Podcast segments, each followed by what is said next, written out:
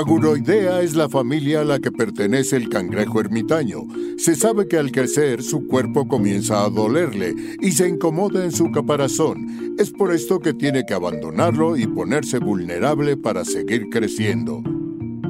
Muy bien, pues estamos otra vez aquí grabando desde casa, Sí. presencial, Sí. lo cual siempre nos da mucho gusto porque estamos de manteles largos. Ustedes no saben, pero hay una super fiesta aquí sucediendo.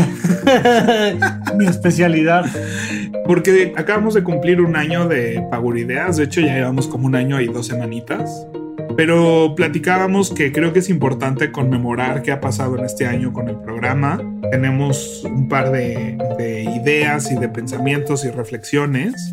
Y creemos que pues ustedes que nos escuchan son parte de este camino, de esta historia.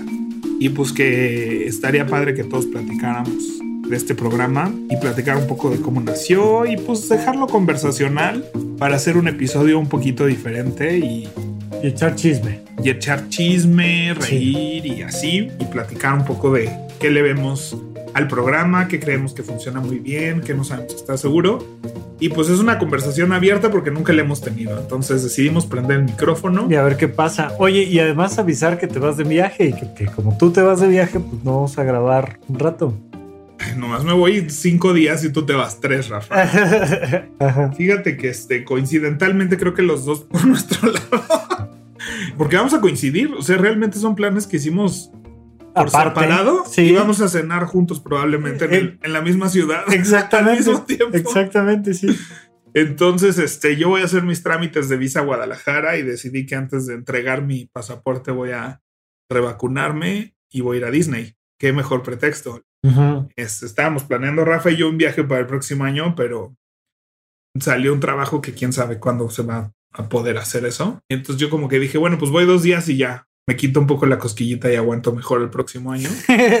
te diste ahí como una un pequeño Pequeño premio por lo que viene, ¿no? Porque viene pesado de aquí a abril. ajá Entonces dije, creo que en febrero no voy a estar cómodo viajando. Y además se rumoraba ya que para Estados Unidos sí van a pedir vacunas. Parece que solo va a ser terrestre eso. ay qué lío hay con digo ah, de las muchas cosas que vaya creo que es interesante no cuando platicamos de que hacíamos este cierre de temporada además vamos a estar fuera una semana o dos todavía de hecho estamos viendo cuánto pero digo finalmente fue muy interesante que este proyecto como tal naciera en la pandemia y creo que es una parte importante finalmente estamos platicando de qué tanto la gente tiene opciones y alternativas para cambiar, mejorar, modificar su vida.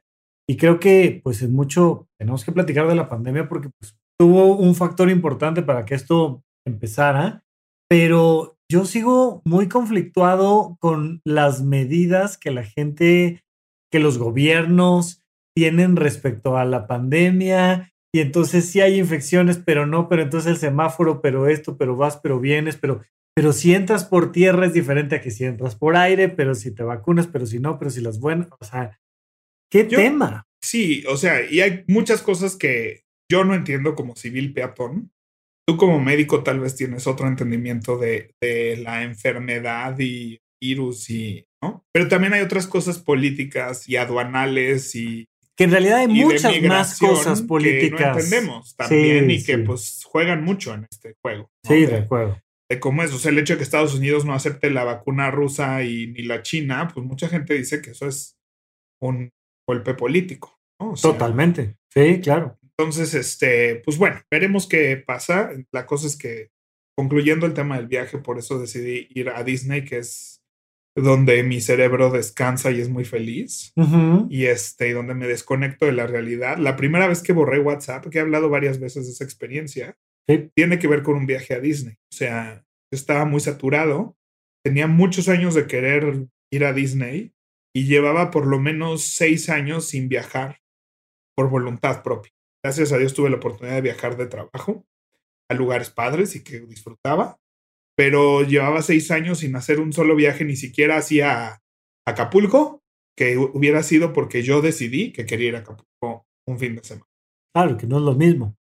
Entonces estaba yo en una crisis laboral, en un trabajo que me estaban pagando bien, pero no estaba disfrutando. Y entonces como que entré en este rollo de, ¿por qué trabajo? ¿No? O sea, ¿y para qué trabajo si no me puedo dar el gusto ni gastarme ese dinero como en mí? Y entonces, este, fui a Disney porque tenía muchas ganas de ir, tenía 10 años casi que no iba a Orlando. Y este... ¿Orlando es tu favorito? Yo creo que sí. Disneyland en California me encanta históricamente. Es muy importante en la historia de Walt, la historia de la empresa, en la historia de los parques, de la industria, ¿no? O sea, ahí está el Tiki Room, que es donde nacieron los animatronics, ¿no? Los robots. Fueron ahí la primera vez donde se hicieron. Ahí está eh, en la feria de 1964, donde Disney realmente pudo, tuvo recursos para desarrollar toda la tecnología que después se llevó a los parques, pues ahí se hizo It's a Small World, que está en los parques, ahí se hizo este robot de Lincoln, que fue el primer humanoide robot que se hizo en la historia. Ok. Y ahí está, ¿no? Entonces hay mucha historia en Disneylandia, ¿no? Está la oficina de Walt que tiene una lámpara prendida siempre. Entonces, o sea, están los trenes de Walt. Y pues hay muchas cosas que en Orlando son réplica de este lugar, pero este lugar es donde sucedió. O sea, los árboles del Jungle Cruise son los que tenían naranjos y que quitaron de esa área y los volvieron selváticos y no sé, hay mucha historia en, en Disneylandia, ¿no? California y en Disney World, Orlando, pues es más grande, son cuatro parques, se hizo ya con todo el aprendizaje de lo que sucedió en California, entonces son más eficientes, son más grandes, ¿no? Tienen la propiedad de Disney en Florida es del doble de tamaño de Manhattan. Dios santo. Entonces. Que son como 16 Tolucas, más o menos. No sé, en Tolucas no. sería una buena medida. En Tolucas. No, no, en los documentales rara vez mencionan a Toluca, la verdad. Información clasificada. Pues bueno, pues. Cada quien sus unidades de medida. Muchos, muchos Tolucas en Florida. y Disneylandia no, es un parque mucho más local es un parque también donde va muchísima gente así a pasar la tarde. Es la gente tiene muchísima sí, así como Chapultepec. Sí, sí, sí. O sea, la gente tiene, compra sus pases anuales, ¿no? Como cuando yo estudiaba en el sur de la Ciudad de México. Y te haces a Six y todo era normal que todos tuviéramos nuestro pase anual de Six Flags. Claro. Y entonces se organizaba así de, y si vamos a comer a Six Flags, si nos subimos al Superman, bueno, va, ¿no? Entonces, tiene otro espíritu Disneylandia, pero pues sí, o sea, si, si yo tuviera que escoger uno, creo que sí me iría a Orlando porque es más grande, más tiene, tiene Epcot, tiene Animal Kingdom, tiene muchas cosas muy padres, ¿no? Pero pues bueno, ese va a tener que esperar. La cosa es que me fui en el 2017 en esta así de ya no quiero, no, quiero relajarme, quiero descansar, quiero pensar diferente. Y decidí que iba a ser un respaldo de mi WhatsApp y que iba a quitar WhatsApp y mail de mi teléfono. Porque necesitas el teléfono para navegar los parques, hacer reservaciones, una serie de cosas. Entonces no podía como dejar el teléfono. Ok, o sea, porque lo, lo, vaya, ¿no? Me, cuando haces un retiro de meditación y tal, lo que dejas es el teléfono completo. El teléfono completo. Aquí no, que es lo que yo quería hacer. Pero no puedes porque necesitas el teléfono para tramitar un montón de cosas en el parque, ¿no?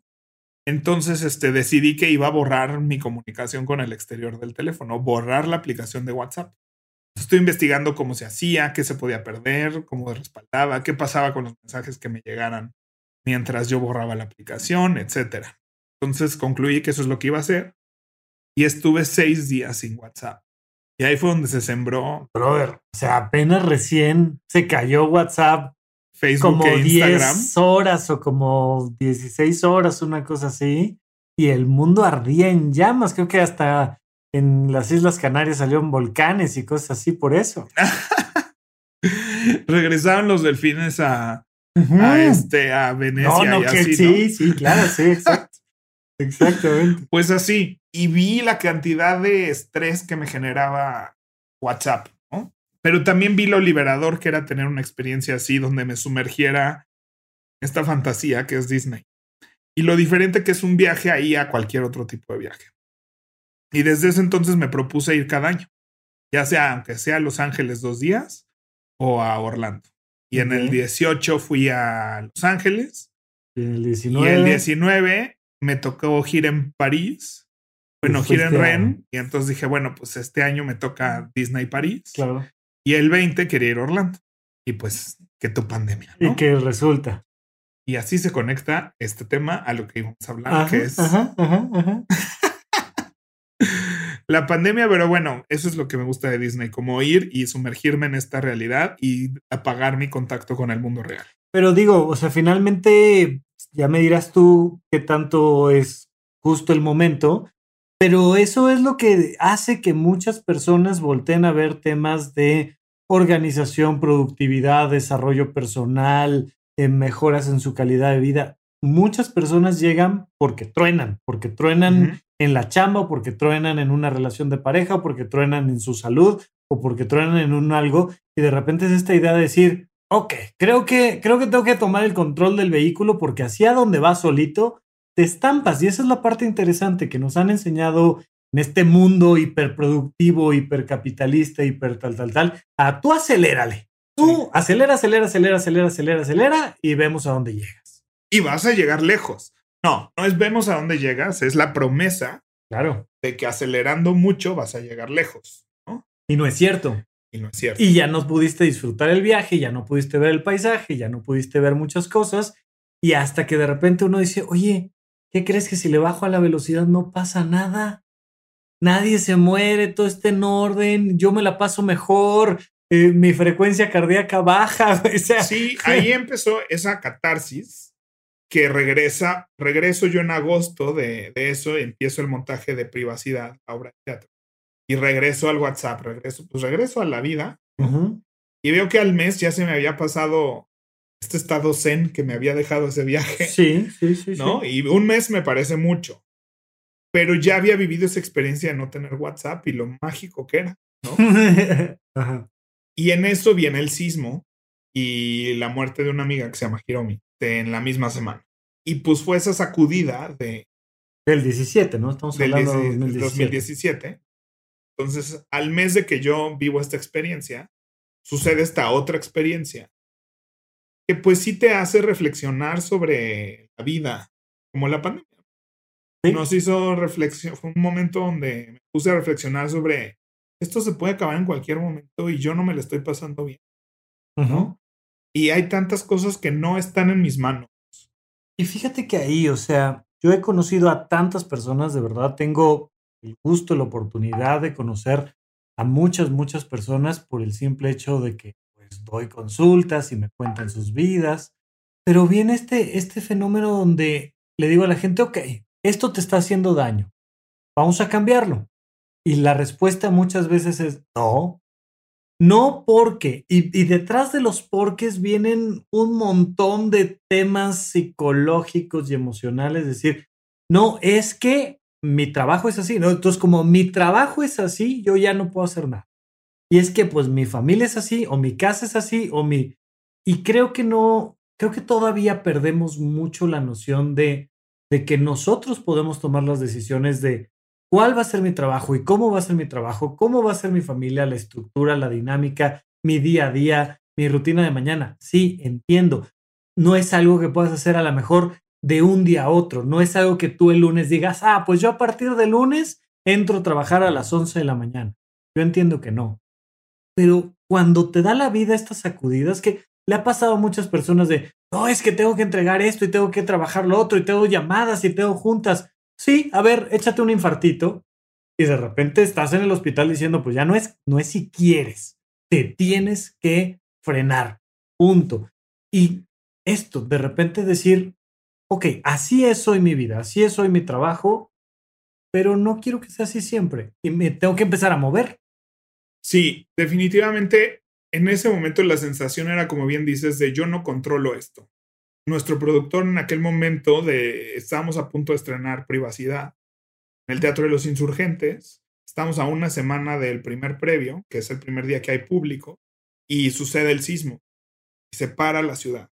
Y nuestro productor no estaba en México, estaba en Nueva York, y nos manda a decir en un bonito mail que pues no hay cambios, que sigue. ¿no? O sea, que los cinco días más pesados de toda la producción iban a ser el 20, 21, 22, 23 y 24 de septiembre del Ujú. 2017. Claro. Yo no quería ir a trabajar.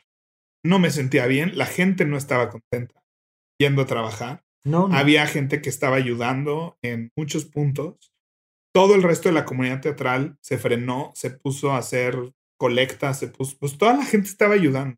No, y fíjate, o sea, objetivamente hablando, hubo demasiada ayuda, hubo mucha gente que no, no, o sea, que no encontró ni a quién ayudar, porque había tanta ayuda y afortunadamente no fue un desastre tan grave, pero hay un factor emocional donde se cimbró tu ciudad. O sea, se pudieron haber caído un edificio o tres edificios o los que tú me digas, pero hay, hay que entender que hay una relación emocional con el vecino, con la ciudad, con la gente. Y entonces de repente decir, o sea, me estás diciendo que tengo que ir a trabajar cuando quiero ponerme atención en otra cosa. Quiero ver las noticias, quiero ver si alguien necesita algo, quiero ver cómo está mi familia. Y es de no, a trabajar. Entonces yo me acuerdo que me quería hacer bolita, me acuerdo de esa sensación de querer quedarme en mi casa. Yo decía, ¿qué sí. tiene que pasar para que yo un día decida que hoy no estoy para trabajar? Sí. Que hoy no me siento bien, ¿no? O sea, no puedo no ir a trabajar. O sea, no puedo decir yo hoy no, perdón. O sea, estoy siempre, estoy todos los años, estoy todos los días. Trabajo en Navidad, en Año Nuevo.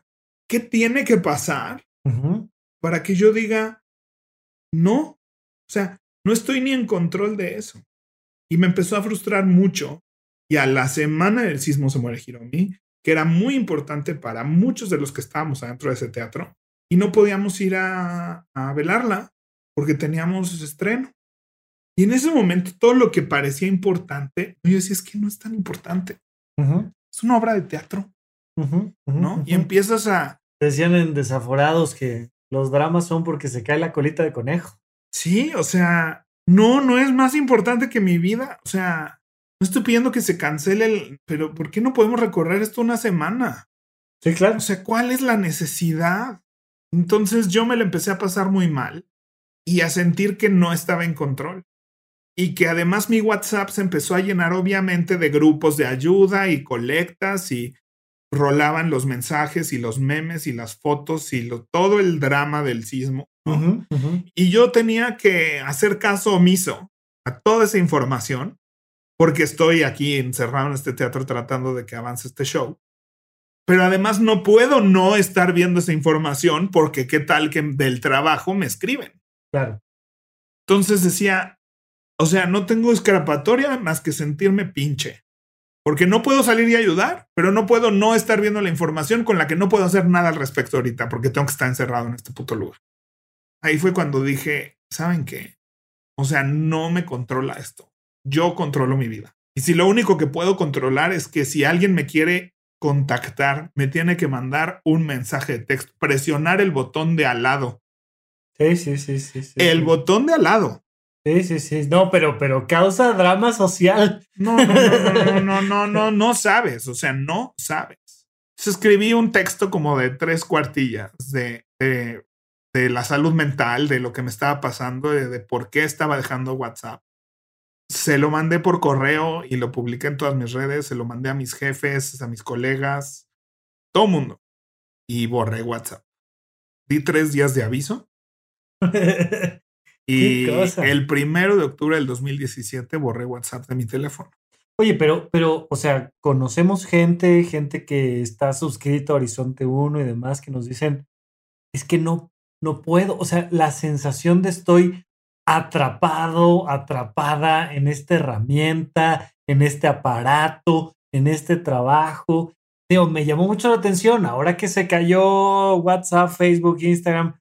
O sea, genuinamente la gente con, con emociones encontradas, ¿no? Gente diciendo, oye, pude trabajar y gente diciendo, ¿qué, ¿qué, le va a pasar a mi vida si esto se cae? O sea, es en serio algo que se nos ha ido metiendo en el ADN.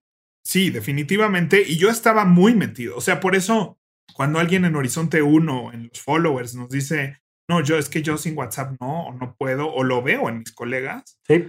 dices, te entiendo, porque yo estaba ahí. Así, o sea, así tuvo que llegar metido. a ese grado, ¿no? Uh -huh. Tengo, tuvo que juntarse toda esta serie de eventos uh -huh. para que yo tronara y tomar esta decisión. Y entonces de verdad fue como un, ya no quiero sonar mamón, pero sí fue como un despertar, ¿no? O sea, sí fue como un tipo de sobriedad. Sí, sí, como despertarte de la Matrix, ¿no? Es quitarte el cable este que traes el metido en la cabeza. Porque entonces estás en una reunión y te das cuenta que eres el único que puede levantar la mirada, ¿no? O sea, te das cuenta cómo está todo el mundo conectado y tú no. Y a veces eso también se sentía raro, ¿eh? Sí. O sea, pero fue como cuando yo empecé, ¿no? O sea, y por eso importa en este tema, porque fue cuando yo empecé a, a decir, a ver, ¿no? Y, todo, y me volví como este gurú de la salud mental y gente que me decía, wow, este Pepe, ¿cómo le haces? Yo quisiera hacerlo así también. Un ego ahí también, por supuesto, de por medio, ¿no? Pero dije, sí, sí me gusta esto y quiero hablar de este tema. Este tema es importante en nuestra industria teatral, ¿no? Porque a fin de cuentas era todo lo que me rodeaba. Sumado que como stage manager siempre me han gustado los calendarios y la organización y todo, pero empezó a ser o sea, a partir de ahí fue cuando dije, yo ya no voy a velar, yo voy a descansar un día a la semana. Yo, cosas que jamás me había dicho. Y empecé a ver que no se acababa el mundo. Y sí hubo muchas producciones. Me acuerdo que así hice el Cascanueces en el Auditorio Nacional. Y la productora ejecutiva Moni Bravo me decía, híjole, a veces odio que no tengas WhatsApp, ¿no? O sea, porque pues hay grupos, no te estás enterando, te tengo que reenviar la información, pero pues funcionaba. Entonces, pues así fue como, como empecé yo realmente a ahondar en estos temas, a leer libros al respecto. Fue una etapa como de mucho cambio para mí y de una exploración y creo que ahí empezó a detonarse algo que yo quería cambiar, temas que yo quería tratar, que me interesaban, que quería tocar. Y luego, pues en eso vino la pandemia, pero antes nos conocimos. Tantito antes, en enero. Pero muy poquito antes. Como el 7 de enero, como el 8 de enero, una cosa Fue la primera vez que no, fuiste al programa, creo. Sí. fuiste a Desaforados, que es el podcast que yo tengo de teatro. Sí. Que Rafa escuchaba. Escuchabas, yo creo. que Rafa escuchabas. Este, y. Bueno, si estuvieran donde estaban antes, me refiero a las plataformas, creo que lo seguiré escuchando. Pues ahí seguimos en todas, pero bueno. Otro día. Otro día. La cosa es que fuiste a grabar porque eras Patreon desaforados, sí. fuiste a grabar y empezaste a ir al teatro con nosotros, que empezamos eso en febrero. Sí, sí, sí, sí, sí, Hicimos una en febrero y una en marzo, creo que solo hicimos eso, Corazón pues, Gordito y Corazón Gordito y. Y pues ya. ya. Ajá. Entonces ahí nos conocimos, platicamos y se vino la pandemia. Y a mí, Axel, un amigo que no sé si nos está escuchando, porque a veces nos escucha, le mando saludos, eh, un escucha realmente de desaforados, también me dijo, oye, ¿no quieres hacer un curso para médicos de productividad y organización? Yo ya había pensado en Habitoman. No sabía si era un canal de YouTube. No sabía qué. Si era una nueva rola. Si era si una playera. un, recetario. Pero ya tenía claro pre-pandemia que yo quería. De hecho, el nombre Habitómano lo llegué a él de en febrero, ¿no? sí, sí, sí, sí, sí, sí. Entonces, este, pues como que dije, ahora, ¿no? Ya llegó por fin estas dos semanitas que no tengo nada pues estamos en pandemia. ¿Cuánto duran las pandemias promedio? Como dos, semanas, sí, dos semanas. Entonces dije, esto es una señal de que yo tengo que cambiar esto. Lo dije en el programa, esta persona me busca y me dice, ¿por qué no haces cursos de productividad y organización para médicos? Para resolver problemas simples y complejos de la vida diaria. De la vida diaria de los médicos. y dije, ay, pues tengo un nuevo amigo médico que tiene un podcast y y también este, pues sí, yo creo que fue eso, ¿no? O sea, creo que tú me escribiste así de, oye, Pepe, ¿cómo fue con la pandemia? Pues se acaba de caer tu industria. Sí, básicamente, ¿no? El teatro era un hecho histórico que existió en algún momento, ya no existe. Ya no existe. ¿Cómo estás? ¿Cómo estás? ¿No? Y creo que empezamos a tener Zooms y a platicar, empezaste a platicarme de semiología y que yo había ido, había tomado cursos de semiología, entonces como que ahí hicimos clic. Mi mejor amigo también está muy metido. Pues ya después me explicó que estaba en semiología, pero después se movió más bien con esta otra persona que vino a México, que no sé qué. ¿Qué quién? Pues un cuate que, que maneja muchos principios de lo que Alfonso Risotto concatenó en semiología. Ah, Gurdjieff, ok. Gurdjieff. Ah, bueno, bueno, bueno, sí, ok. Entonces mi amigo que... O sea, él estaba más metido en el cuarto camino y Gurdjieff y estas cosas, ok. pero sus papás tomaban los cursos de Ruiz Soto Cuernavaca. Sí, uh, bueno. Hace muchos años y pioneros del colegio y todo este tipo de cosas. Entonces, es mi mejor amigo de la secundaria. Entonces, como que conecté mucho contigo por eso. O sea, había una parte como que con semiología y con el teatro y todo, que teníamos como esa relación.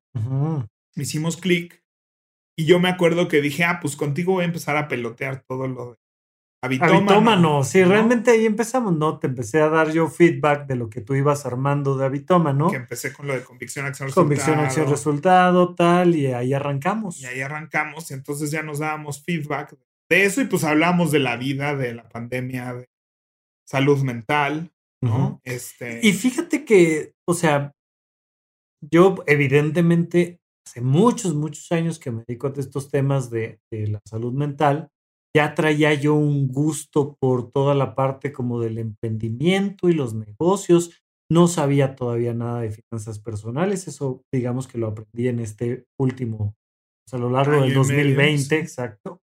Pero cuando empecé a darte ese feedback de habitómano, pues me aplicaste estas hojas que ibas haciendo y desarrollando. A ver, ¿Y qué onda con tus convicciones y con tus acciones y con tus resultados y con tu organización y con la casa y tal, tal, tal?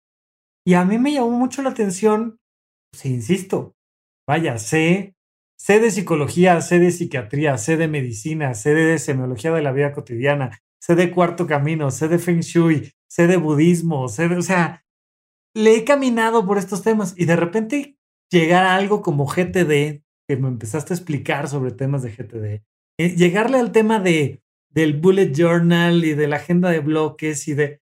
Era algo a lo que nunca había tenido acceso, que propiamente es más bien la organización. Sí, sí. Y a mí lo que me empezó a pasar fue que empecé a entender que el grave problema que tienen la mayoría de los cursos de desarrollo personal es que son muy abstractos y que no puedes concretar una acción siguiente. Y es un diferenciador que yo tengo normalmente en mi, en mi consulta. Cuando tú vienes a terapia conmigo, por decirlo de alguna manera, el gran diferenciador es que desde la sesión 1 te voy a decir, ok, entonces el lunes te pones a hacer pechugas asadas y vas a cambiar tu vida, ¿no? ¿Por qué? Porque por tu historia, por tus antecedentes, por tus traumas, por lo que tienes que hacer es pechugas asadas, o lo que tienes que hacer es irte con tu mamá a Six Flags, o lo que tienes que hacer es y llegar a esa parte concreta para mí era muy muy importante.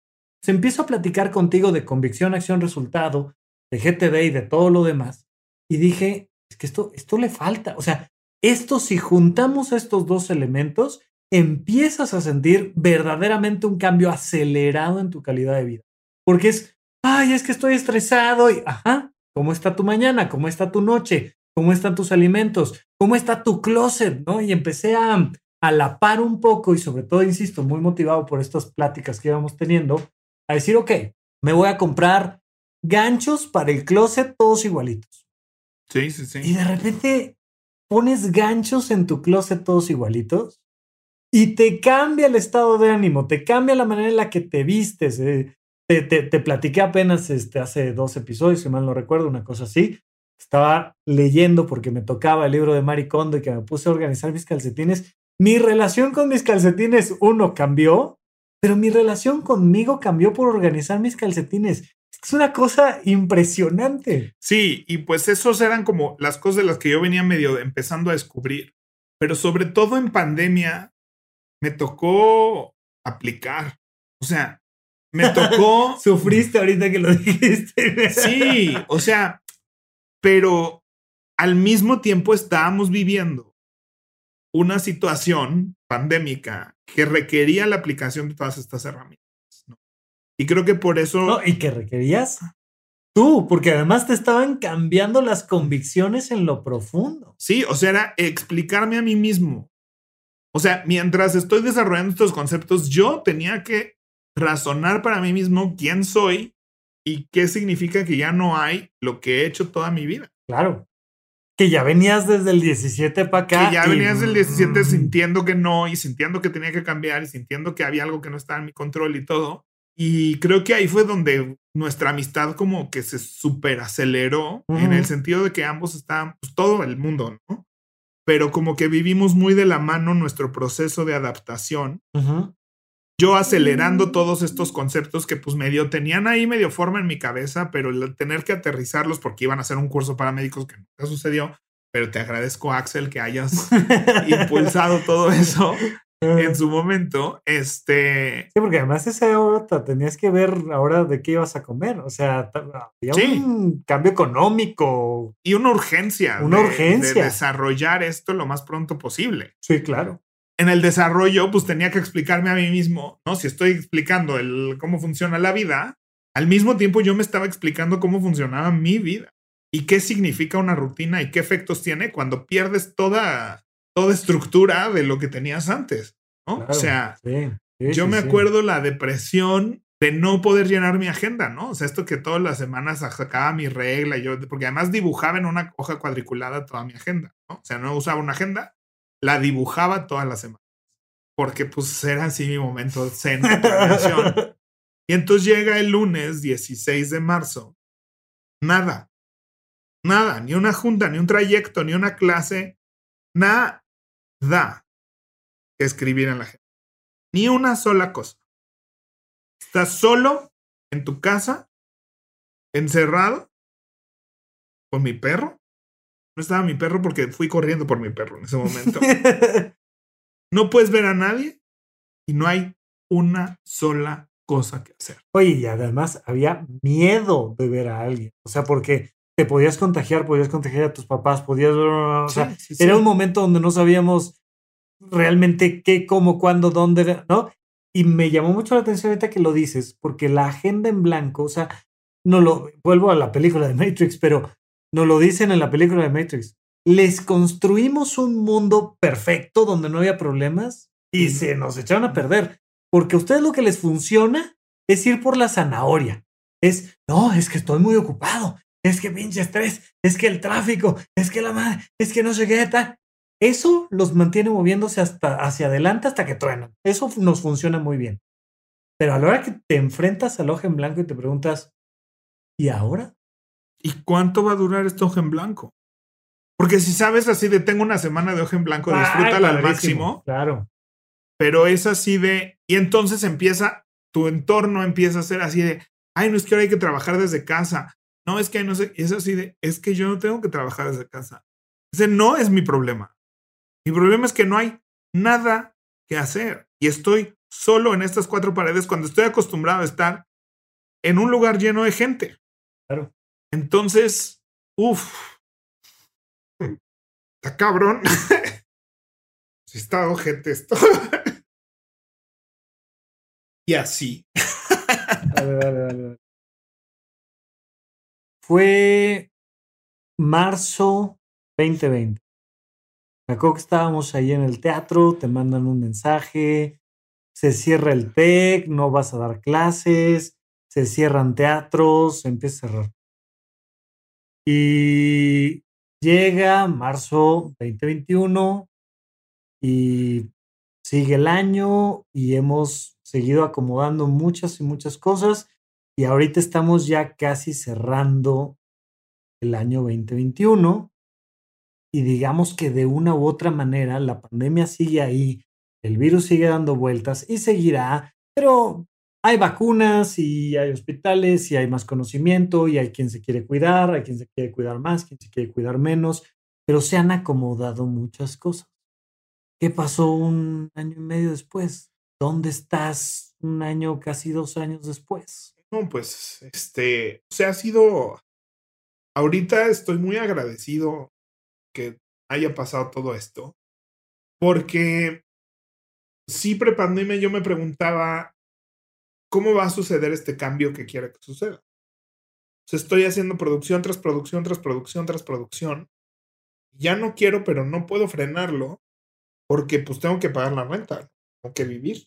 Sí, claro.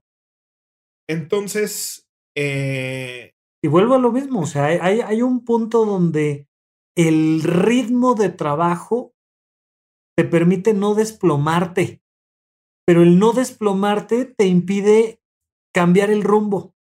Y entonces vas como en ese tren, en ese tren, en ese tren, en ese tren, y de repente es como se descarriló el tren. ¿Y ahora qué vas a hacer? O sea, da miedo brincar el tren porque claro. está movimiento y de repente se paró el tren, ya no hay a dónde ir y pues ¿Y ahora? Puedes brincar del tren, pero pues ya el tren ya no va a ningún lado tampoco, ¿no? Y sí quiero ir a algún lado, ¿no? sí.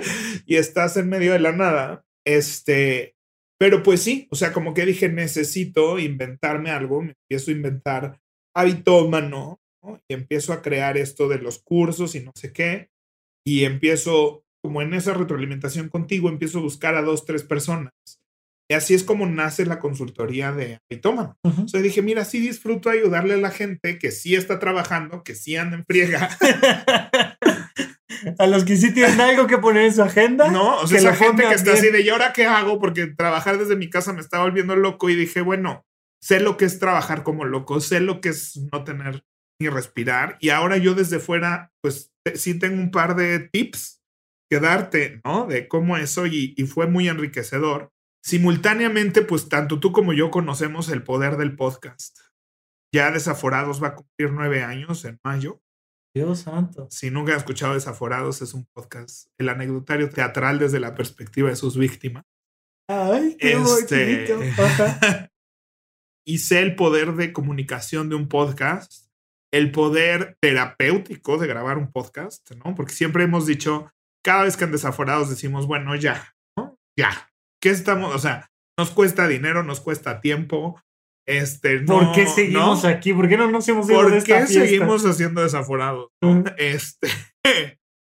y vas entendiendo que gracias a desaforados haces conexiones, gracias a desaforados hemos tenido trabajo, pero por sobre todas las cosas que nos hace bien sentarnos a platicar en un micro, Vaya, es que sentarse a platicar en cualquier lado hace bien. siempre hace bien. Y mucha gente que está del otro lado y que les agradecemos el tiempo que le dedican a escucharnos, le hace bien escuchar a gente hablar, ¿no? Esto es una cosa curiosísima de los seres humanos, pero hablar y escuchar a otro que hable hace bien. Y muchas veces uno dice, ay, sí, es, esto que dijeron, no digo, vaya, eh, yo empecé a escuchar desaforados dos años antes de conocerte, o tal vez más, no, no sé Sí. pero había una sensación de conexión de decir, es que eso que dice Pepe es lo que yo quiero decir. O sea, yo me quiero brincar del otro lado y hablar y decirles, es que esto, y, y, y Pepe le pone voz, y entonces trae este proyecto y hace este comentario y me da risa y me hace reír y me hace sentir acompañado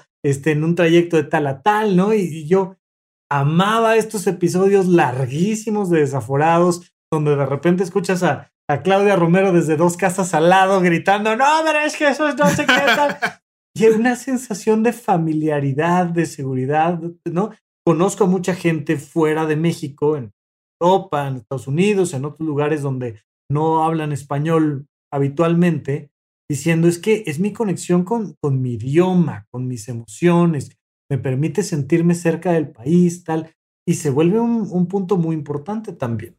Sí, entonces fue cuando te dije, Rafa, quiero, quiero hacer un podcast de estos temas. Quiero hablar ahora de estos temas porque también es entonces hablar de teatro dolía.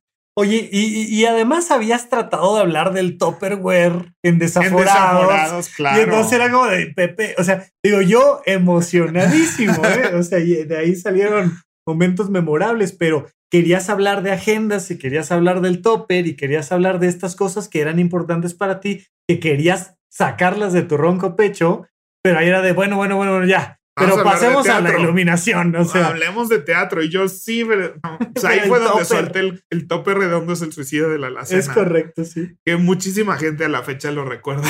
Esa parte de, sí es cierto, Pepe, el tope redondo es el suicidio de la alacena. Es correcto, sí. Este, y entonces le dije, quiero hablar de eso y platico muy a gusto contigo, Rafa. Tú tienes un podcast, entonces ya sabemos, ya sabes de qué va, yo también ya sé de qué va. ¿no? No es nuevo para ninguno de los dos sentarnos a grabar. Y como nació Desaforados, un día platicamos y dijimos, creo que esta plática está sabrosa y hay gente que le podría interesar esta plática. Ujú. Y así fue como, como te dije, pues hagamos un podcast de esto.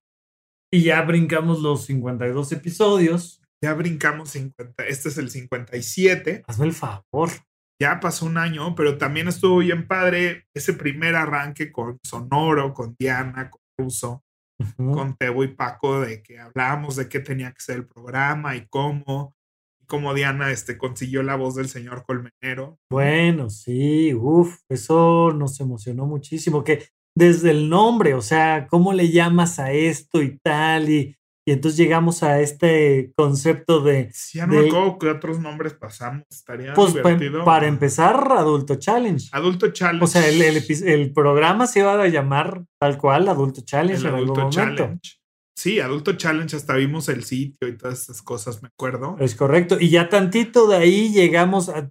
A mí me gustaba mucho. Tuvimos un, un posible nombre que era así como cavernícola digital o una cosa Cavernícola Urbano. Una cosa así, que a mí, a mí me latía mucho porque. sí, Cavernícola como- Urbano tenía onda. Sí, sí, sí, pero bueno, llegamos a la idea de este cangrejo ermitaño, nos venía muy al caso con lo que estábamos viviendo en la pandemia, de decir, a ver, pues te tienes que exponer, ¿no? El cangrejo ermitaño que se sale del caparazón, que se expone para luego buscar uno donde pueda crecer. Y, Y a mí me padre. gustaba esta cosa de que le duele crecer. O sea, No es cierto, sí. Esta parte. Que por eso también- hay pom, pom, pom, pom, pom, pom, pom en el intro. Sí, es, digo, es una tontería que poca gente tal vez como medita, pero era muy importante esta parte de crecer duele. Sí, claro. Este, que por, también crecer duele, se, se habló ahí como eslogan. Es como- verdad, sí, es ¿no? verdad. O sea, había una cosa ahí de, del crecimiento y creo que hubo un par de nombres tal vez de podcast que tenían que ver es con eso. cierto, sí, sí. Este, sí. pero a mí esa, pues además había un dolor, ¿no? En ese momento. y era esa parte de si te quedas en un solo lugar, ¿no? Donde estás cómodo y empiezas a crecer, porque además yo es lo que estaba viviendo en el teatro. ¿No? O sea, yo sentía que el teatro ya, lo que yo hacía en el teatro ya me quedaba chico, Chico. y que quería seguir creciendo y que ya no había cómo crecer ahí. ¿no? Claro. y que me daba miedo salirme de ese caparazón. O sea, aunque ya me dolía estar adentro, Sí. me daba miedo Oye, salirme. pero te cerraron el caparazón. Te No, dijeron, "Ya me lo puedes meter". quitaron. O sea, Sí. yo no me salí, me lo quitaron. ¿no? Exactamente.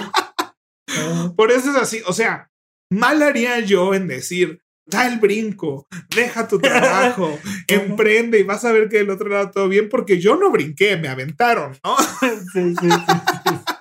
Sí. Y ahorita, claro que me sumo a esta cosa de deja tu trabajo si no te gusta, va a estar bien. ¿no? Hablamos de las renuncias en uno de los episodios y hablamos como de esos brincos de fe que hemos dado.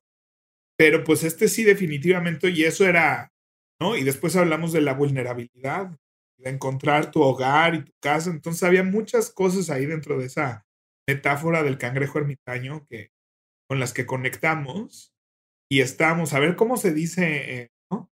Ajá, sí, sí, lo buscamos Los en buscamos diferentes. dife- en idiomas en- y ya dimos con el nombre en latín, el nombre científico del cangrejo ermitaño, que es Sí. Paguroidea. Y dijimos, pues creo que había algo con la A y la O, había algo con lo que estábamos jugando con la A y la O. No me acuerdo. No, nada más era esto de pauloideas, que era, se volvía idea, pero se volvía. Ajá, entonces le pusimos la S al final Sí, y dijimos, tiene la palabra ideas, que a fin de cuentas, pues de eso vamos a hablar. sí. Y, Y luego vino todo el tema de los logos hasta que llegamos a este blue, no sé sí, cómo es se cierto, llama. del logo, pasamos por 50 mil Sí. cosas caricaturescas, no caricaturescas, este, abstractas, ocultas. Este. Sí. Sí, es cierto, hasta que llegamos a este como blueprint del cangrejo. Pero quedó muy bonito, ¿no? Sí, Quedó sí, muy- sí. muy Pues también lo que sabíamos es que como supracortical, o sea, supracortical ya significa algo ahorita. ¿no? Sí, claro. O sea, de instancia, ¿no? ¿Qué significa Google? Pues nada, ¿no? Va a tomar sentido en cuanto se vuelva ¿qué es? Sí, queríamos alejarnos un poco de esto de vendobonsais.com, ¿no? O sea, Sí, sí, sí, porque también había varias así. había de- ideas así como de el podcast de organización y productividad para mejorar la calidad de tu vida, Ajá. ¿no? Ajá, Sí. punto com. Bienvenidos al podcast. Exacto. el podcast. ¿Cómo mejorar tu calidad de vida y tu organización personal? El podcast. Ajá. Sí. Y también nos querían a nosotros en la portada, ¿te acuerdas? Que eso a mí nunca me ha gustado. Híjole, tuve un flashback así. Estoy reviviendo la pandemia, yo durmiendo en un, yo durmiendo en un colchón, mis papás aquí, yo escuchando, o sea, qué fuerte. Uy, Es que Este, Pepe, más de año y medio, o sea, y ha sido una cosa bastante dura en ese sentido, o sea, pasaste, vaya, y digo, yo lo viví un poco desde fuera, y entonces de repente había una semana en la que te veía motivado a más no poder, o sea, eres el más feliz de la cuadra y estabas comprometidísimo, y luego llegaba el jueves, no estabas así el miércoles, y el jueves no querías saber de nada ni de nadie, te sentías en el hoyo y, y luego al rato estabas asustado y luego al rato estabas contento y luego al rato estabas inspirado y luego al rato estabas angustiado y luego... Y sí fue una montaña rusa muy cabrona de emociones. Sí, sí, sí. Ay, sí. Ya, no voy a volver a regresar ahorita a ese lugar, pero, pero sí, y, y, digo, no, no. O sea, hay gente que perdió, gracias a Dios yo no perdí gente, gente cercana a esta pandemia. Sé que mucha gente sí, entonces agradezco esa parte. Mis papás tuvieron COVID, pero la verdad es que para cuando los diagnosticaron ya habían pasado semanas y nunca hubo un momento donde creyéramos que estaban en peligro. Estábamos atentos y preocupados. Gracias, Rafa. Gracias, Sara pero realmente no, gracias a Dios no hubo esos problemas. Hubo mucha gente que tuvo que lidiar, no solo con no, no, no, todo esto, sino además eso. Con, gracias a Dios. pérdidas múltiples y cosas, ¿no? Y bueno, pues también, o sea, también muchas veces había esta intención de acompañar a la gente y demás, pero justo en buena medida era una cosa nuestra, era una cosa muy tuya y mía de enfrentar cambios y estas adaptaciones y esto todo. Y pues hubo gente que se acercó y nos apoyó, todo el equipo de Sonoro, pero, pero sobre todo el público. Finalmente, pues ahí están y nos han acompañado también. Y estaban pasando por esto también. Igual, sí, sí, sí. Porque el programa nunca, nunca lo quisimos que se tratara así de la pandemia. No. no, pero a fin de cuentas estábamos hablando de cosas que a nosotros nos estaban funcionando, Sí, desde, hacer ejercicio, o sea, ¿cómo, ¿cómo, hago ejercicio en casa? Desde el colchón, desde la silla, desde una nueva compu. Sí, o sea, todo eso, o sea, los primeros episodios venían de que tú, yo estábamos adaptándonos a estar en casa y era de, ok, ahora voy a hacer ejercicio en casa, pero no solo en casa, en mi cuarto. Y ahora voy a trabajar en mi cuarto y ahora voy a dar consulta en mi cuarto y ahora voy a... Y era reacomodar espacios y todo de de las industrias que más se dispararon, por, por supuesto, fue toda la industria de reparación de hogar. Y entonces la gente empezó a comprar muebles y mesas y computadoras y sillas y, claro. y había, todavía sigue habiendo este, este rush de, de la mesita con sistema hidráulico que se levanta para que te pares, para que no se quede. Esta cosa increíble, o sea, el simple hecho de me bajo al estacionamiento, me subo al carro, me bajo del carro, subo tres escaleras, que mucha gente la perdió y gente que era, por decirte algo, un amigo mío abogado que me dice, Rafa, es que siento el deterioro de mi cuerpo de que ya no me subo y me bajo del auto. O sea, yo no me muevo en transporte público, y no, pero de, salir de la casa, de subir tres pisos, de, de, ir a la oficina de al lado a hablar con, con mi socio, de, y se perdió. Subir tres escaleras, atravesar un pasillo seis veces. Sí. No, ahorita que estoy regresando presencial al, TEC y en teatro. O sea, esta subida, de la, subida y bajada de las escaleras de la sala que haces 40 veces cuando trabajas en teatro. Claro. No, o sea, dije, qué emoción, qué padre regresar a esto, ¿no? Ya extrañaba esto y hay un deterioro. Oye, y, y, como decías hace rato, o sea, había una cosa ahí de, bueno, pues son dos semanitas, entonces en lo que, en lo que pasa la pandemia, estas dos semanas, pues aquí pongo tres ladrillos y aquí me siento y aquí pongo este, unas servilletas y aquí pongo la compu y, y de repente nos empezamos a dar cuenta de no, esto requiere una readaptación importantísima de nuestra vida. Yo dejé el consultorio, lo cerré por completo y había que readaptar todo. Yo, o sea, si algo hice bien, creo, fue como justo en, la, en el inicio de la semana 2 de Hoja en Blanco, que íbamos a regresar al TEC y que dije, bueno, pues creo que mi computadora va a ser algo, va a ser mi salvación, ¿no? O sea, si voy a empezar un nuevo negocio desde casa, pues, compu, creo que voy a pasar 16 horas diarias en esta Creía que iba a tener mi trabajo pronto de regreso. Decidí gastar en un monitor, en una cámara, en, ¿no? Pues eso, básicamente. en todo para lo que te alcanza. Mouse, ¿no? O sea, un, tontería si quieres, pero hicieron crear todo lo que creamos. Sí. o sea, yo, yo, yo, No, y, de ahí empezaste con el tema de Adalo y aprender a hacer programación no code y todo esto, que finalmente le dio origen a la página de horizonte1.com, que para mí, o sea, para mí más que la pandemia, yo, yo tengo, desde que recuerdo, este profundo anhelo de, de dar estos cursos de semiología de la vida cotidiana, del conocimiento de uno mismo, que son 12 cursos, que son alrededor de 300 horas de contenido, y que yo te decía, Pepe, es que mis cursos, es que mis cursos, es que mis cursos, y ahorita que ya está Horizonte 1, pues ahí estoy, ya voy acabando mi curso 2 y ya no me faltan 10. Y ahí estoy yo, grave y grave todas las semanas, porque para mí era un llamado muy importante. No, y ha sido un viaje Horizonte 1 también. Creo que me cuesta mucho trabajo separarlo de Paguroideas porque siento que es como, como su continuación, ¿no? O sea, es la continuación de Paguroideas, es Horizonte 1. Este, creo que algo que empezó también, ¿no? Creo que nos estamos, permitíamos, bueno, probemos, ¿no? O sea, ya sabemos, aprendimos a hacer muchas cosas. Le perdimos un poco más del miedo a la cámara, ¿no? O sea, ya con el podcast ayuda mucho. Ya, ya sabes hablar, ¿no? Ya, ya le pierdes el miedo al micro y esas cosas. Que ambos ya se lo habíamos perdido desde hace mucho. Pero pues es que no, al subir contenidos, el hacer una plataforma, yo, gracias Axel, otra vez tuve que hacer varias plataformas con cursos para médicos, y no sé qué, es que Axel sí se merece también un gran aplauso. Porque pues fue alguien que, que buscaba cómo ayudarme, ¿no? O sea, con mucho cariño y demás.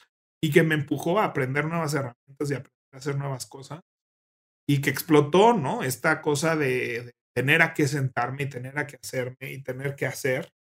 Este, y creé muchas cosas. Creé Bemboli, ¿no? Que aquí nadie escucha de Bemboli porque es una cosa 100% teatral. Claro pero pues es otra plataforma que, que hice que ayuda a, cómo funciona esa industria. Y pues Habitómano, que la consultoría ahorita ya la paré, pero también me certifiqué en GTP, todo eso. Sí, oye, pero, pero fíjate que, o sea, esto de Bemboli, brevemente cuéntale a la gente de qué va y qué es. Quiero hacer un comentario más sobre el sismo y Bemboli, pero ¿qué es Bemboli? Bemboli, eh, pues básicamente cuando soy productor ejecutivo de una obra, eh, es un conflicto la comunicación económica entre la producción, los productores y los contadores y la administración y las nóminas y company management. Y entonces yo ya venía de desarrollar con Prosper, bueno, a mí siempre me gustaba la tecnología, entonces había desarrollado con hojas de Excel muy sofisticadas. En el último año venía de trabajar con Próspero eh, un sistema muy automatizado de Google Sheets y demás para mejorar esto. Y cuando empecé a aprender programación, pues quise darle una herramienta que fuera muy user friendly, que los teatreros no somos contadores, no somos excelosos. A mí sí me gusta mucho el Excel, ¿no? Pero pues en general a gente que hace teatro no. No, no, no. Este, y entonces hacer una plataforma que fuera como muy accesible de aquí pones este numerito aquí pones este otro numerito y entonces te calcula este numerito. Entonces hice una plataforma que son nueve programas, eh, uno para cada miembro de la función que intercedemos de alguna u otra manera. Los dineros. Fíjate que en septiembre del 2017 tiembla, se nos caen varios edificios y empieza a haber un efecto curioso de sobre información. Y entonces empezabas a leer en el Twitter. Es que en la esquina de azul y rosa necesitamos 700 personas con pico y pala. Y de repente abajito un Twitter que decía, por favor, ya no manden a nadie en azul y rosa, estamos sobresaturados. Y dos horas después, ¿qué pasó? Necesitamos 500 más. Y era una cosa donde ni el gobierno, ni la sociedad, ni no hay sistemas adecuados de comunicación para este tipo de cosas. Nos pasó en la pandemia, tenemos este, esta saturación del sistema de salud, etcétera, no hay camas en ningún lado, va, Pero, pero a mí, y recuerdo que Claudia Romero lo decía cuando estuvimos platicando con ella y hacíamos la presentación de Paguroideas allá en Desaforados, que decía, es que yo, Claudia Romero, mientras más organizadas tengo las cosas y mientras más claros tengo los sistemas de flujo y demás, más puedo soportar que algo salga mal. Cuando algo se sale del plan, cuando hay que improvisar, cuando, cuando algo explotó, mientras mejor organización tengo, más capacidad de respuesta doy. Y esto lo quiero llevar hasta este sistema mundial gubernamental pero al individuo. En la medida en la que mejor organizada tenemos nuestra vida, en la medida en la que más claras están nuestras convicciones, nuestras acciones, nuestros resultados, nuestros horarios, nuestra agenda, nuestro calendario, más fácil es que nosotros podamos decir, ok, pasó esto y ahora, ahora voy a dar una respuesta a esta situación.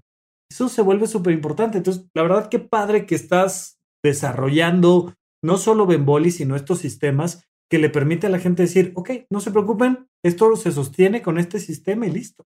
Y creo que una de las máximas de David Allen, creador de GTD, que la tiene patentada y así entonces no la podemos usar como se nos antoje, es que la mente está hecha para tener ideas, no para almacenarlas. Y creo que tiene que ver con eso. O sea, yo también decía, justo con el tema de WhatsApp también, así es que mi trabajo no es estar contestando el WhatsApp. O sea, que si, cuando me llaman a ser productor ejecutivo de una obra de teatro, tengo que estar encerrado en un teatro. Si mi trabajo fuera contestar el WhatsApp, pues no tendría que ir al teatro, podría estar en mi casa, ¿no? Claro. Mi trabajo no es estar contestando el WhatsApp. Mi trabajo es estar en el teatro solucionando problemas o proponiendo soluciones o evitando problemas. Pero bueno, pues era, era como encontrar ese sistema que me permitiera a mí realmente dedicarme a lo que soy bueno, que me permitiera dedicarme a usar mi cerebro y dejar que lo que puede hacer una máquina lo haga una máquina.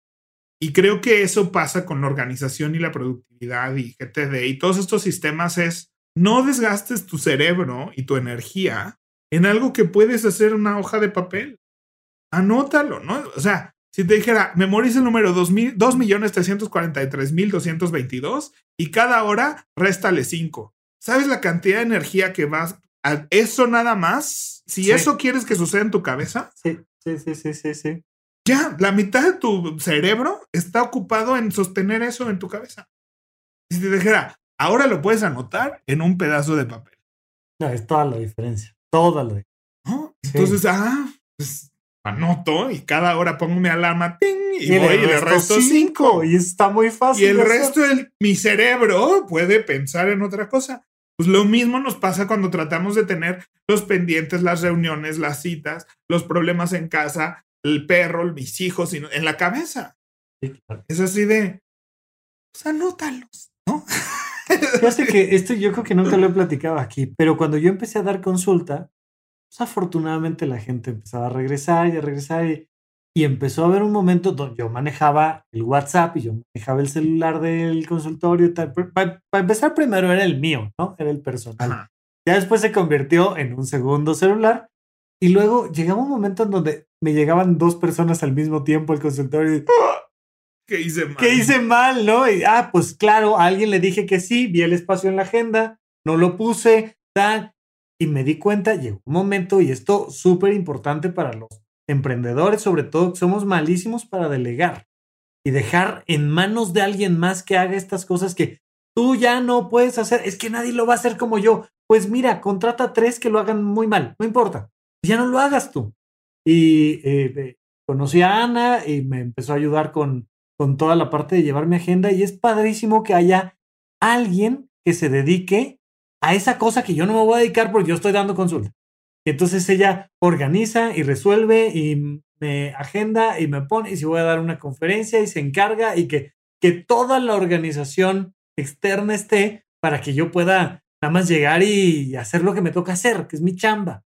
Y vaya, esta, esta posibilidad de entender que hay estas herramientas o hay estas personas o hay estas tecnologías o hay estas cosas que nos permiten bajarle al estrés de esto que decíamos de acelerar, acelerar, acelerar, acelerar, nada más porque sí. Pues eso, eso a mí me encantó de irlo platicando contigo poco a poco. Sí. Pues eso, creo que eso es lo que eh, aterrizó todo esto. Oye, pero este lo que iba a comentar yo era que este, si usted quiere anotar su vida en una hoja de papel, se te ocurrió, mira, yo, yo escuchaba desaforados yo creo que la primera vez que escuché que Pepe Valdés hablaba de las agendas, pues era por ahí de 2017, no sé, una cosa por el estilo. Y entonces Pepe ya iba a sacar sus agendas. Y terminaste sacándolas en pandemia. 2020, pues sí, porque no, no tenía tiempo de hacer. Y mira que en aquella vez, además las iba a hacer yo en mi casa. Muy listo yo. Ajá. Compré impresora láser, indicadoras, engargoladoras, cortadoras de punto. O sea, compré todo según yo porque iba a llegar un pedido y yo lo iba a Exacto, exacto. a la medida y como me lo pidieran y demás. Qué ¿no? mejor manera. Entonces, este, pues eso, siempre me han gustado muchísimo las agendas, no es sorpresa para nadie. Y siempre quería hacer un negocio de agendas porque cada vez que voy a buscar agendas a Sanborns o así, siento que no nadie cumple con mis expectativas, ¿no? O sea, cuando era más chavo, pues sí estaban las de Mickey, las de Bob Esponja, ¿no? O sea, y me gustaba como buscar esas agendas, pero ya cuando Mickey no necesariamente cumplía con los requisitos que yo necesitaba de trabajo, pues había estas agendas godín, godín, godín, godín de un papel delgadito, delgadito, delgadito, pichito, pichito. Fíjate que yo nunca, nunca necesité agendas y voy, voy cayendo en conclusión de creo que nunca me había puesto a pensarlo, pero hasta que no salí de la residencia nunca necesité agenda. Porque mi agenda era muy clara, era, ok, bienvenido al hospital, vas a estar en el, en el área de ginecología sí, sí, o claro. de cirugía. Y ya el hospital tenía un sistema donde yo nada más tenía que ir siguiendo indicaciones, siguiendo indicaciones. y- pero cuando salí ya dije, ok, y ahora sí ya puedo usar una agenda. Sí, y, y son etapas, o sea, yo también cuando estoy en montaje y estoy siguiendo un calendario de producción, pues mi agenda es el Vas y calendario. o sea, y ya. diario me mandan, no, ahorita en el TEC, ¿no? O sea, yo tengo un gran bloque en mi agenda, que es así lo del TEC, y llego al TEC y el equipo de Stage Management me entrega una hoja que tengo que hacer de 12 a 1, de 1 a 2, de 2 a 3, de 3 a 5, de 3 a 1, y en mi agenda eso se ve así como TEC de 1 de la tarde a 8 de la noche, Sí, ¿no? claro, claro, claro. Porque pues sé que voy a llegar y va a haber una agenda de dónde tengo que estar a qué hora. Entonces, todo eso se vale, ¿no? No estoy diciendo que todo mundo todo el tiempo necesita una agenda, pero creo que sí Pero todos necesitamos padre. una herramienta de, de administración y es como un tablero de fichas donde tienes que acomodar muchas cosas. Pero además es un espejo, lo que decíamos, o sea, tener tu agenda en blanco, aunque ya te la sepas, aunque sepas perfectamente cómo es tu vida, hay una gran diferencia psicológica de cuando empiezas a llenar la agenda y dices, mira, esta cantidad de tiempo le dedico a mi trabajo y esta cantidad de tiempo a mi familia y esta cantidad de tiempo a los- mis amigos y esta cantidad de tiempo a mí. A mí, Mira, qué interesante. O sea, solo po- ya lo sabes, no solo lo sabes, lo vives y nadie lo sabe mejor que tú. pero nunca lo habías observado. Pero nunca lo habías visto que hasta que lo pusiste en colores en la agenda. Entonces, pues estoy muy feliz. Obviamente es una agenda que tiene todo. es- me siento a veces como Mero Simpson cuando le ponen a, diseñar su coche. Ah, Me acordé de cuando hace una página web y entonces también le pone todo lo que puede. Le pone un Ah. Jesucristo bailando y. No, no están nacas. Las- los dos ejemplos que acabamos de dar No, son muy están nacos. bonitos. Pero sí, sí, como el coche de Así Homero. es que sí. yo siempre he querido que tenga un espacio para poner estampitas de esto y las estampitas de esto. ¿no? O sea, Claro. quiero registrar cada vez que cierro los circulitos de mi Apple Watch. Entonces hice stickers de Apple Watch y un lugar para poner eso. Quieres exacto. registrar cuando te toca hacer pago de, de las cosas, de tarjetas, del súper, todo. Tiene espacios para hacer todo eso y por supuesto pues agenda de bloques. Como a mí me gusta hacer agenda de bloques con su rayita de color y todo pues muy para mí, pero creo que no hay una agenda así en el mercado en México por lo menos. Creo que nadie está, voy a sonar muy payaso, pero creo que la gente que diseña agendas son diseñadores gráficos, son, ¿no? O sea que, que no entienden el uso de una agenda de un punto de vista técnico, ¿no? O sea que creen que con que tenga el día y las horas, pues ya. Sí, sí, pues es una agenda, ¿no? Como que más ¿Qué puede más traer. puede traer? Y le ponen así como... ¿no? Lunes, Lunes y martes. una serie de así, ¿no? Tablas de conversión, ¿no? O países y capitales, ¿no? Luego les ponen unas cosas a las Es agendas cierto. así como... ¿Quién necesita eso, no? Es agenda cierto. telefónica al final, en pleno 2020, ¿no? O sea, 2021. ¿Quién necesita una agenda telefónica al final de una agenda? Es verdad. Nadie. Los países y capitales traen las Bien, ¿no? agendas. Usos horarios, este, o sea, cosas así que dices, Claro. ¿quién necesita eso en una agenda, no? O sea, a mí me gusta mucho esto de usar agenda. Yo no sé si sea una cosa de. mm, Le voy a llamar torpeza, pero algo que me gusta mucho de usar el iPad y las tabletas y esto es que puedo decir, ay, no, me equivoqué de día, a ver, me regreso para acá y no queda el manchón, el borrón, el no sé qué. Pero es, lindo, o sea, a mí me gusta mucho ver cuando subes estos videos de cómo estás poniéndole los colorcitos y no sé qué, y queda como muy lindo y tal, tal. La parte física creo que vale mucho la pena, pero lo importante más allá de si usan la agenda física, la agenda electrónica o lo que usen, es que se den esta oportunidad de aprender cómo observar su vida desde esta visión de tu acción siguiente, de lo que vas a hacer esta semana, de qué quieres para ti este semestre, de hacia dónde va tu vida este año, de qué quieres hacer para los próximos 20, pero no es solo, y, es uno de los temas que tenemos por ahí pendientes para la siguiente temporada, pero no es solo esta lista de cosas que hacer antes de morir, sino es genuinamente esta es tu vida. O sea, como, como se vean tus y muchas agendas, así es tu vida. Y muchas veces, o sea, es esa parte, no, de verdad alguien me escribió ahora con la agenda que me decía, yo creo que, o sea, yo creo que ya voy a llevar una agenda, pero no sé si necesito una agenda porque ahorita pues estoy dedicado a mis hijos. Justo por eso necesitas una agenda. o sea, ¿no tienes horas en tu día? ¿O tú tomas cero control de tu vida? O sea, ¿cero? ¿No? O sea, no, no sé, no, obviamente no le contesté eso, ¿no? Le dije, yo creo que sí te serviría pues justo para agendar los tiempos con tus hijos, ¿no? Pero también el tiempo para ti, ¿no? O sea, es esa cosa de, no, esta es tu vida. Sí. Esta es tu vida y tú lo dices mucho en el conocimiento de uno mismo, lo que no soy, ¿no? Tome curso uno de, de semiología, de semiología y horizonte uno. Pero es eso, no, no, no, es que si es tu vida. Aunque seas mamá, es tu vida. No, pues es que yo solo trabajo, ¿para qué llevo una agenda? No, es que tu vida no es el trabajo nada más. No, claro. O sea, porque y lo, has dicho tú, ¿no? Ponemos en la agenda las cosas que tenemos que hacer con alguien más. Ajá. Y nunca ponemos en nuestra agenda lo que tenemos que hacer con nosotros. Y luego la gente se pregunta, ¿por qué estoy tan estresado? ¿Por qué no siento que mi vida tiene sentido? Porque, pues porque en tu agenda no hay nada que tenga que ver contigo.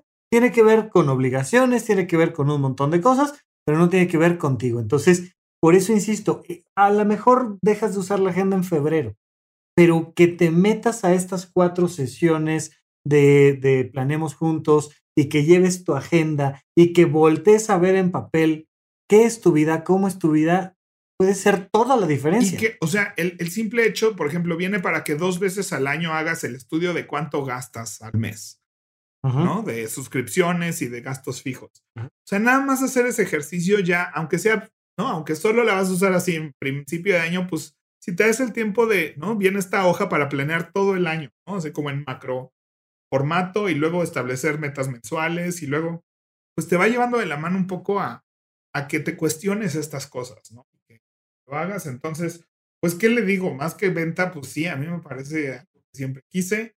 Este. Sí, vaya, insisto. Yo me acuerdo que decías, ya es que mis agendas, y ahora me voy a dedicar a hacer agendas.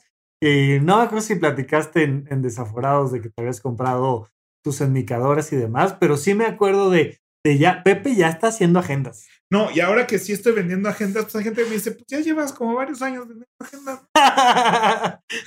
y yo, no, esta es la primera vez que sí pasa. Ya sé que vengo diciéndolo muchos años. o sea, en mi cabeza sí, sí, sí, ya hace años que estoy vendiendo hace agendas. años que estoy vendiendo agendas, pero por fin se materializó ahora sí.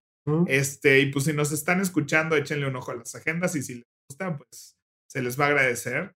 Y pues, este, gracias por escucharnos, de verdad, este, nos, nos llena de alegría saber que hemos ido creciendo en este año, que cada vez nos escucha más gente, nos encanta cuando nos escriben en redes y saber que... Y cuando nos dicen de qué quieren que platiquemos. De qué quieren que hablemos, qué les gustó, qué no les gustó, si son Team Pepe o Team Rafa en nuestros debates. ajá. Tengamos otro donde ganes tú un poquito Ándale, un punto, por lo menos te lleves, te fuiste. Oye, me fue en cero, en cero. En cero, este Pachuca, ¿cómo se llama eso? Este, Ay, hazme el favor. Es muy buga eso. ¿Qué? Cuando es cero zapatero. okay. Fue como 5-0 zapatero, ¿no? Sí, sí, más o menos. Oye, este, pero traemos temas interesantes para la próxima temporada, así como como nos dieron la sugerencia del tema de la caja de herramientas, que yo creo que estuvo muy bien. Creo que vale mucho la pena que hagamos uno sobre tener un botiquín en casa y este tipo de cosas. Pero justo hoy estábamos platicando con, con Saúl, con Mariana, este, sobre temas y sugerencias que ellos mismos nos van poniendo. Y a nosotros nos ayuda mucho, porque de repente decimos, bueno, pues, o sea, para nosotros igual hablamos de la nueva actualización del iPhone, como podemos hablar de la agenda de bloques, como podemos hablar del topper, pero pues si ustedes quieren que platiquemos de alguna cosa en particular, nos ayuda a saber que hay un interés en eso, en ese tema, en profundizar. Yo traigo ahí un tema con que ojalá, no pronto, pero probablemente dentro de un año, quiero rehacer literalmente el closet, traer al carpintero y decir, a ver, quiero que este closet sea como yo lo quiero porque yo lo necesito así. Eso es algo que surgió de Paguroideas. Yo nunca había pensado en mi vida. En la importancia de. Déjate tú de la importancia. Que había la posibilidad de que yo dijera cómo quería mi closet. O sea, me ha tocado mudarme varias veces y de repente es de, ah, pues este es el closet. Pues está grande, pues qué padre. O está chico, pues ya me adaptaré. Pero de repente decir, quiero esta cantidad de cajones con estos tamaños, con estas distancias, con estas porque aquí va mi bote de la ropa limpia. Y, ah, o sea, lo voy a hacer el próximo año. Si a veces Maricondo no es, de gastar. Ella dice que no. Ella crees que es de tirar. No, no, no. es de gastar, es de gastar. Sí, sí, sí. Voy a hacer, voy a hacer mi closet. Creo que es muy importante. Y, y es que esto, de repente tener eso que sí necesitabas y no tener lo que no necesitabas, te cambia por completo la vida pero estamos muy acostumbrados a adaptarnos al departamento donde estamos y no adaptar el departamento a quien somos. Estamos muy acostumbrados a adaptarnos al trabajo en el que estamos y no adaptar nuestras actividades económicas y laborales a quien somos. Entonces, esa pequeña diferencia creo que hace todo el cambio por completo. Muy bien, pues sí, sí lo hará. Y pues gracias por escucharnos, por mencionarnos. Si, si les gusta este programa, si lo disfrutan, hay muchas formas que nos pueden ayudar.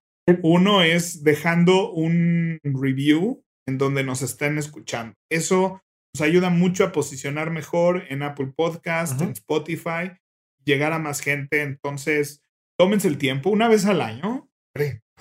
Una, una, reseñita ahí. Una reseñita al año, nos ponen las estrellitas que gusten, nos ponen ahí los comentarios que gusten y eso ayuda mucho al algoritmo a que lleguemos a más personas y nos ayuden a crecer.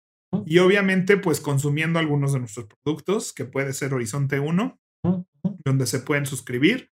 Y pues la agenda, que además trae un mes de Horizonte 1, entonces es un ganar ganar. Este, pues también son nuestros emprendimientos con los que, pues no voy a decir que por eso hacemos el podcast, ni que gracias a eso existe el podcast. No, no, no. Porque no creo que sean nuestros patrocinadores ni nada, pero pues sí es parte de lo que queremos seguir creciendo como emprendedores y es una manera también de, apoyarnos y disfrutan de este contenido, pero pues, si no, aquí seguiremos grabando. Si no, la verdad es que no, tendríamos otra cosa que hacer, entonces aquí nos ponemos a grabar. No, a ver, eh, y, esto, esto, digo, padre, ¿no? Mucha gente no sabe que, no, no, o sea, no solo nosotros, la mayoría de los creadores de contenido no recibimos un sueldo por lo que estamos haciendo, pero recibimos muchas otras cosas más a nivel emocional, en serio, cuando nos escriben y nos hacen un comentario personal, padre, lindo, pues mm, vale la pena, o sea, de verdad vale la pena, nos ayuda, nos gusta conocerlos. Cuando estamos ahí en Horizonte 1 y tenemos estas sesiones en Zoom de preguntas y respuestas, de Planemos Juntos, de cine debate, de taller de improvisación y demás, pues vamos conociendo a la gente, a la gente y nos gusta saber que que tienen estos problemas, que tienen estas necesidades, que tienen estas soluciones, que ya les sirvió tal cosa. O sea, eh, creo que el valor emocional finalmente es muy importante, espero que, que se note, pero pues claro, pues también nos gusta llevar esto a la productividad, a sentirnos nosotros parte de un ejercicio de ayudar a que los demás sean mejores, ayudarnos nosotros mismos a ser mejores y en el camino, pues seguir adelante económicamente también está padre. Muy bien. Muy bien. Pues Rafa, muchas gracias por este Muy bien. No me voy a poner ya sentimental. Ay, ya, sí, tú. ya tuve mi momento sentimental de la grabación. Ya lo voy a dejar ser, lo voy a dejar pasar. Este, pero sobre todo, pues nosotros ya nos hemos dado mucho las gracias y nos hemos dicho cuánto nos queremos. Entonces hoy toca decirles a ustedes que nos escuchan Gracias, gracias los queremos mucho y esperemos que un día estemos aquí hablando de cómo llevamos muchos años Ay, sí, totalmente. Les mandamos un abrazo desde acá. Gracias por escucharnos un año y vamos por otro más. Vamos a desconectarnos a Disney y nos vemos dentro de un par de semanas. Adiós.